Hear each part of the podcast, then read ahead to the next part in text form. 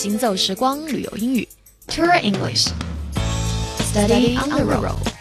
Good morning，这里是 Tour English Study on the Road，旅游英语边走边学，我是 Stephanie。我们之前聊了一个词叫做 immigration，大家还记得吗？它的意思就是入境手续，对吧？那么如果您要问办理入境手续都需要什么，What's required for immigration？此时我们将一起来看如何回答。OK，首先在办理入境手续的时候是需要入境登记卡的，所以它叫做 immigration form。F O R M form immigration form 就是入境登记卡。除此之外，您还需要带上 passport，也就是您的护照。所以带上这两样东西，您就可以办理入境手续了。OK，我们一起来看一下这组对话。